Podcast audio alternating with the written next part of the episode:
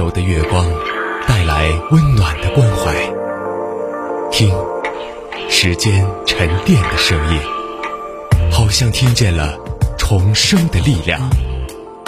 九七三的声音，让文字滋养我们，让温暖洒满你的心房。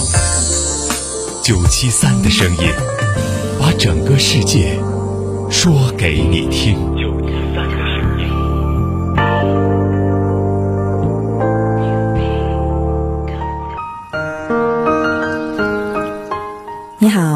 这里是九七三的声音，我是主播彭然。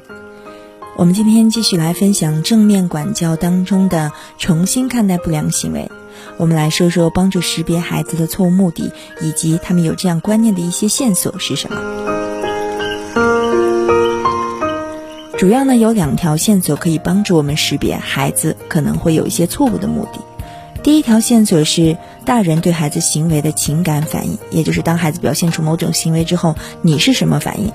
初看起来这好像很奇怪，你可能会疑惑：我自己的感觉怎么就能让我知道孩子的错误目的呢？如果你留心体会自己的感觉，就会发现其中的奥秘所在。当遇到了，比如说在上期声音当中错误目的表里面的行为，大人如果体验到的最初感觉是我们这个错误目的表当中第二列，也就是老师家长感受到的，比如心烦恼怒、着急愧疚，或者是被激怒、受到了挑战、受到威胁，或者感受到被孩子击败，又或者是伤心、失望、难以置信和憎恶。甚至或者说感受到更多的是绝望、无望、无助和无能为力，那么你可能就会发现孩子已经产生他的错误目的了。如果你感受到的是这几种当中的每一种，我们在上期声音的表格当中都告诉了你对应的孩子的一些错误目的，比如说恼怒、着急、内疚或烦恼，孩子的目的往往可能是寻求过度的关注。如果感受到受到了威胁，呃，尤其你也和孩子一样想主导一切。受到了挑战，被激怒或击败，孩子的目的很可能就是寻求权利。如果你以权力回应，就会陷入权力之争。如果你感觉到受了伤害，或者说你很努力想要做个好父母或好老师，这孩子怎么能这样对你呢？你感到的是失望、难以置信和憎恶，而孩子的目的很可能就是报复你。如果你觉得很无能为力，你在想我到底应该怎样才能走进孩子的内心，帮孩子鼓起劲儿来啊？或者更多感受到的是绝望、无望以及无助，那么孩子的目的很可能就是自暴自弃。如果任由自己的感觉支配你，你也就和孩子一样会去放弃。当被问到对孩子行为的情感反应时，很多成年人的回答都是愤怒和沮丧。这两种情绪是对最初感觉的第二回应，这是有原因的。受到了威胁、伤害或感到无能为力，都会让人有非常无助的感觉。以至于我们很快会用愤怒作为第二回应，把它掩盖起来。愤怒至少让我们有一种虚假的力量感，我们可以做些事情，尽管这些事情只是怒吼、咆哮，或者对孩子进行猛烈攻击。沮丧或者愤怒都是造成了我们最初感觉无法控制的局势当中的第二种回应。如果你用愤怒来掩盖自己最初的感觉，而不是去理解孩子的感受，你可能会陷入到报复循环当中。所以。你应该问一问自己：我愤怒和沮丧的背后是什么呢？我觉得我是受到伤害了吗？被击败了吗？受到威胁了吗？还是感到害怕了？对照一下我们在上期声音当中录制的错误目的表当中第二栏家长和老师的感觉，看看你的内心感受最符合哪一条。许多父母和老师说，他们把这张表作为一项很有用的参照，贴在桌子或冰箱上。这张表能帮助他们记住大多数行为的根本原因，从而在出现问题的时候能够有效的去帮助孩子。那接下来我们再来说说第二种线索，能够帮助你识别到孩子可能有一些错误目的，那就是当你要求孩子停止其行为时，孩子的反应是错误目的表当中的第四栏。比如说，寻求过度关注，孩子呢？在你要求他停止的时候，他会停下来一会儿，但通常不久就开始重新原来的行为，或者呢继续产生能够引起你关注的其他行为。如果孩子是寻求权利，他可能会继续有其他不良的行为，而且可能对你的要求会进行言语顶撞，或者是消极抵抗，这通常会升级为你和孩子之间的权力之争。那么，如果孩子一些报复性的行为或伤害你的话来反击你，这常常会升级为你和孩子之间的报复循环。那说明孩子确实是选择要报复。那么如果说孩子已经体现出了很消极，然后也希望你快点放弃努力，别再打扰他。这时候，这样的孩子会把这种感觉行动表达出来，或许呢会成为经常在班上闹笑话的人，来掩盖他们在学业上的不胜任感。这些线索都能帮助我们解码，让我们知道孩子的行为真正想要说的是什么。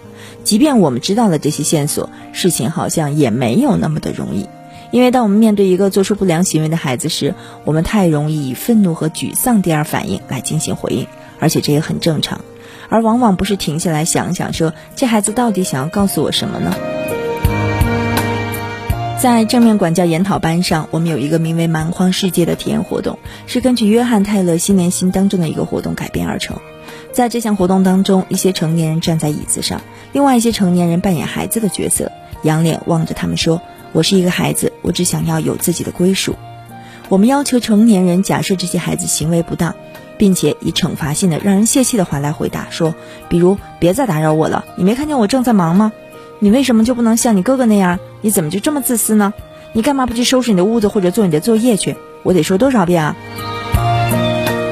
之后我们会问扮演成年人和孩子的每个人当时的感受，当时心里想的是什么，以及做了什么决定。这是一种情感体验，我们一般不会让人体验到这种经历，除非没有其他办法能更有效的帮助成年人看到、听到和体验到，对孩子的行为进行直接的反应，而不是解码。并了解孩子真正的需要，那么这种情况就会造成即时的影响，以及甚至很长期的影响。在此之后，我们会问：你从这个活动当中学到了什么呢？小组成员都认为自己学到了很多，其中最重要的收获就是理解了一个行为不当的孩子，其实是在说：我就是一个孩子，我只是想有所归属。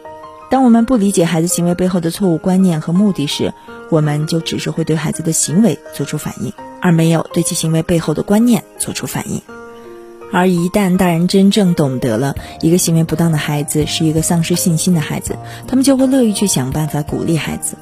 鼓励是改变孩子行为最有效的方法。一个受到鼓舞的孩子不需要行为不当。重复一下，一个受到鼓舞的孩子不需要行为不当，这是父母和老师们最难以理解的一个概念。我们太习惯于用惩罚、说教以及其他形式的责难、羞辱以及痛苦来促使这个孩子做得更好了。最近我也接到一位好朋友的电话，他的情绪非常低落。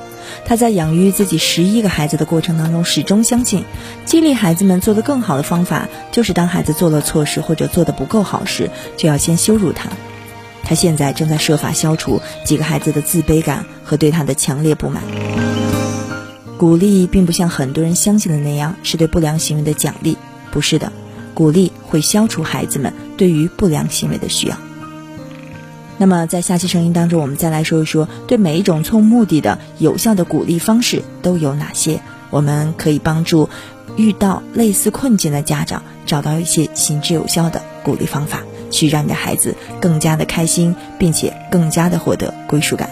好的，下期声音我们再会吧。